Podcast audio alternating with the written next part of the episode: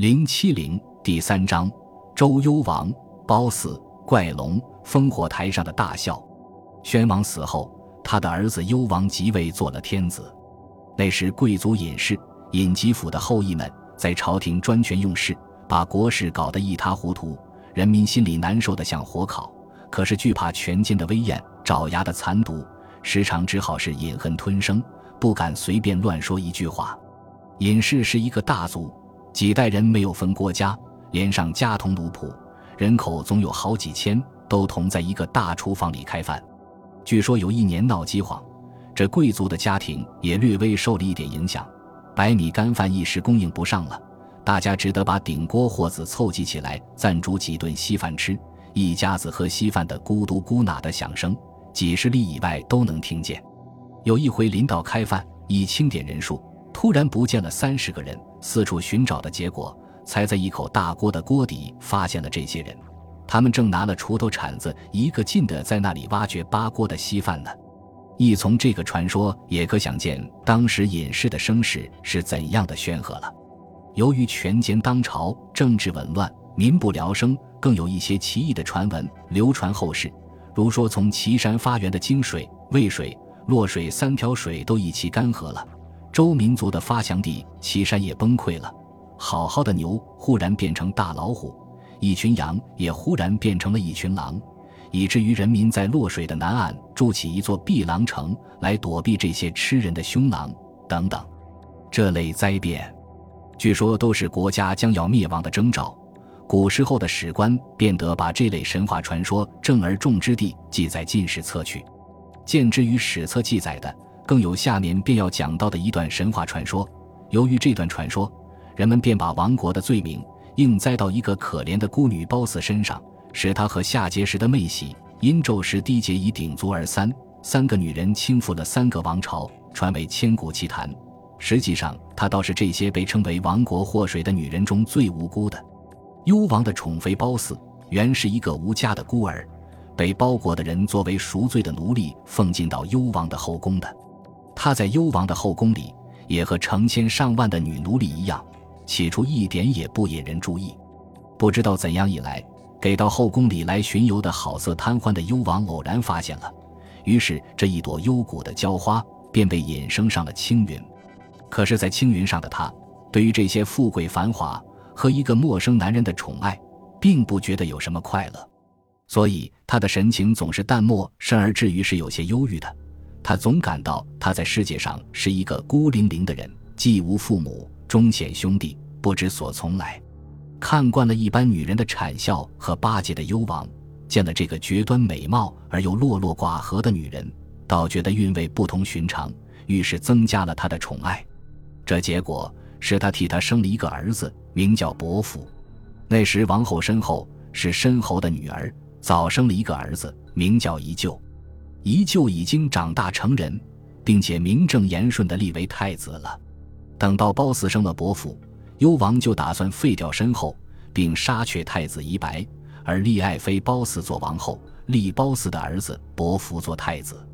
据说有一次，幽王和太子依旧在园院里游玩，还半开玩笑半认真地把老虎从虎匣里释放出来，打算趁此时机让老虎把太子吃掉。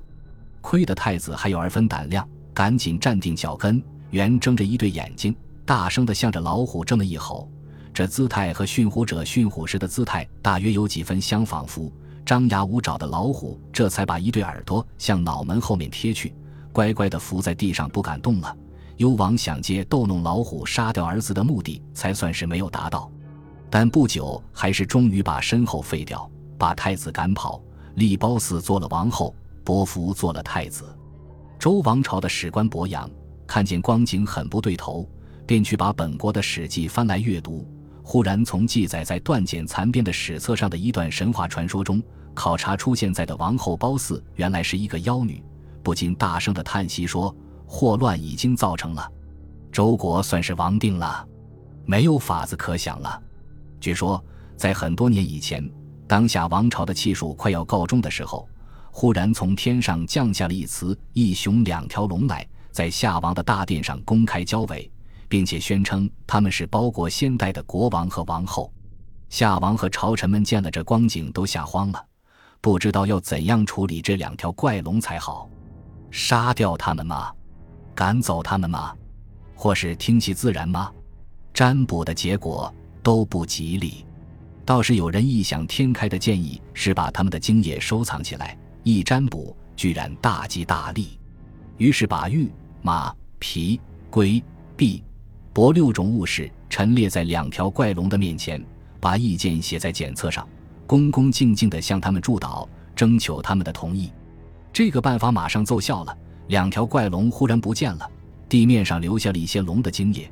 夏王就叫人拿了一个匣子，郑重地把它收藏起来。以后由夏传到殷，由殷又传到周，传了三代，从来没有人敢于把匣子打开看看究竟。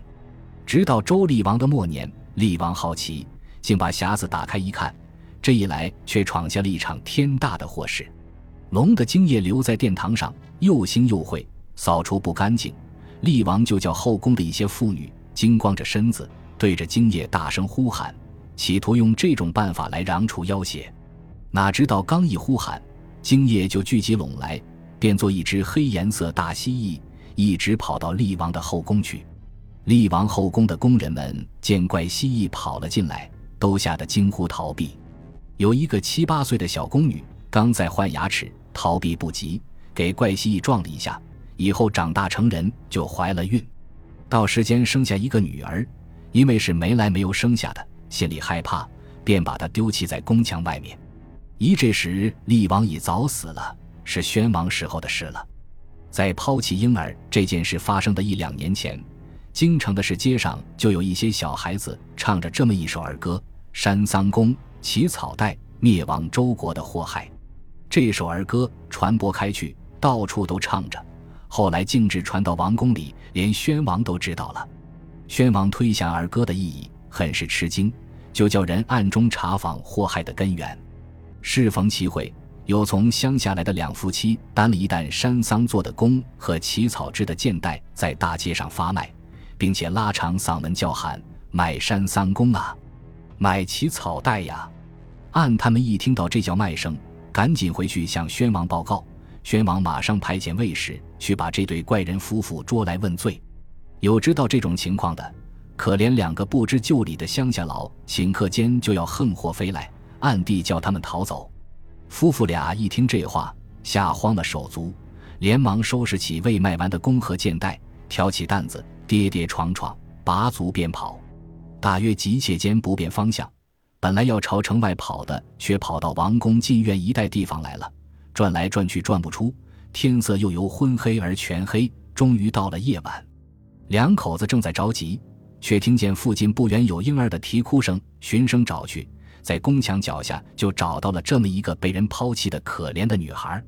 借着星月的微光看了一看，孩子还长得俊美，夫妇俩动了怜悯的心肠。虽然自己也还在患难之中，却决心把这患难中相逢的不幸的孩子来收养着。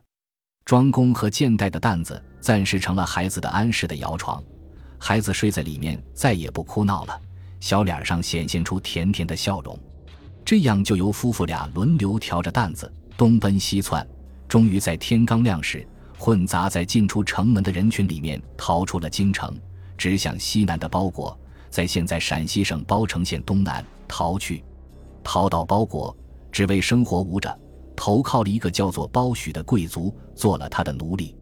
孩子就在奴隶的环境里长养大，本身也成了一个女奴隶，没有姓名，跟着主人的姓姓了包，叫做包四。